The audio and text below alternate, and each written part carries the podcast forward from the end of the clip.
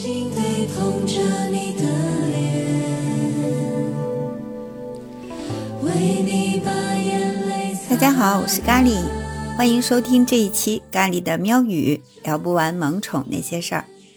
前几天我一个闺蜜早上一觉醒来就发现她家猫不见了，翻箱倒柜找了一遍，确认是跑出去以后，他一度就要崩溃。为什么？因为他们小区里刚刚发生过虐猫事件，他特别怕他们家的小胡子惨遭黑手。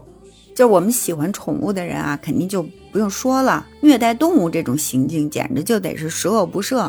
就算是再不喜欢动物的人，也很难去认同虐杀动物这种行为，对吧？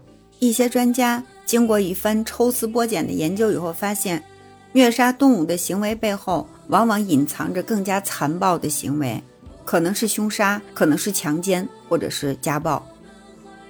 梅琳达·默克是一位美国的兽医，他帮助破获了从恋童癖到贩毒的一系列刑事案件。他可不是一个探员啊，只是一位兽医。就连这个美国联邦调查局的局长和全国警长协会的会长都很信任他。他改革了两个部门打击犯罪的工作。为什么？因为在过去的二十多年里，默克一直研究和解决动物虐待案。他逐步说服了执法机构，相信这个动物虐待和其他严重罪行，比如说家庭暴力、纵火、谋杀，他们之间是存在联系的。默克的兽医诊所就曾经受理过这样的一个事情：有一天，有一位女士带着自己狗狗就上门了，特别着急，说她家的狗狗被她男朋友给刺伤了，而且呢，她报警了。但是这件事背后的情况特别的复杂。就当警察质问这对情侣说：“你们家狗狗到底是怎么被刺伤的时候”，发现实际上狗狗并不是家里唯一的受害者，因为这个男的对女方实施家暴。已经都很长时间了。当然，后来这个男方是因为家暴被捕了。这个默克在他的工作中不仅救助了狗狗，同时也救助了这位被家暴的女主人。动物虐待曾经一度就是被人轻视的一种犯罪行为，但是呢，过去几十年的无数的研究支持了默克就关于这个虐待动物的人可能犯下其他罪行这个观点。一九八六年。法律和精神病学国际杂志上有一项研究发现，将近一半的强奸犯和三分之一的儿童性侵犯在童年或者青少年时期虐待过动物。二零零一年，美国司法部的少年司法和犯罪预防办公室回顾了已有的研究，证实了将近三分之二的侵害犯也有可能虐待动物。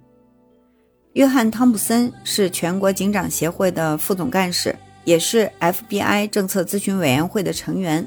他在2016年说服了 FBI 重新将动物虐待分类。美国动物虐待保护协会曾经说服他看一看动物虐待的相关证据。看完之后，他说：“我承认我犯了错。我在执法机构干了三十五年，都丝毫没有在乎过动物虐待。”2014 年。塔尔南德斯在加州因为射杀了一条狗被捕了，换了别的州吧，这样的罪行可能就不当回事儿啊，当成轻罪或者刑事损害就处理掉了，根本不会进一步去调查的。但是当地警方利用弹道学检查这个埃尔南德斯的枪的时候，就发现他其实是一系列谋杀案的凶手。百分之八十的执法者都不知道动物虐待和其他罪行之间的联系，但是当你拿出证据的时候，他们就会醍醐灌顶。这是汤普森说的啊，他还说这是一个很大的问题。人们知道的越多，我们就能解决的刑事案件也就更多。从心理学角度分析，虐待动物的人有几个显著特征：一个是曾经被欺凌虐待过，这个虐待包括肢体伤害或者是性侵。然后他们就留下了心理创伤。第二就是内心极度懦弱，害怕强者。第三是内心长期压抑着绝望、无助、愤怒、不满的情绪。这三点呀，就像个定时炸弹。当压力过大或者感觉到被欺负的时候，他们就把过往的痛苦一下子被放大了，在本能的驱使之下，通过伤害动物来宣泄情感。这个过程会让他们获得快感。这种快感就是来自于本能当中的这种攻击性和破坏性得到的满足。可见啊，这个动物虐待犯罪的背后，很可能暗藏着更深层次的社会问题。动物虐待开始被视为家庭危机的第一个明显迹象。但是呢，如何补救，还需要社会力量的参与。在美国，一些学校就开设了教孩子同理心的这种人道教育课程。我们国家呢，动物保护法应该说已经是提上了议事日程。今年全国两会上，代表委员围绕动物保护的提案建议啊，当时就成了热点话题。相信在不久的将来，我们也能从法律的角度给予动物的生命安全一个保障。同时呢，也希望有更多的社会力量来关注少年儿童的心理健康，加强人道主义的教育，防患于未然嘛。举全国之力，我们来减少虐待动物的行为。节目的最后告诉大家，幸好我闺蜜的猫被好心的保安给收留了，她那个是虚惊一场。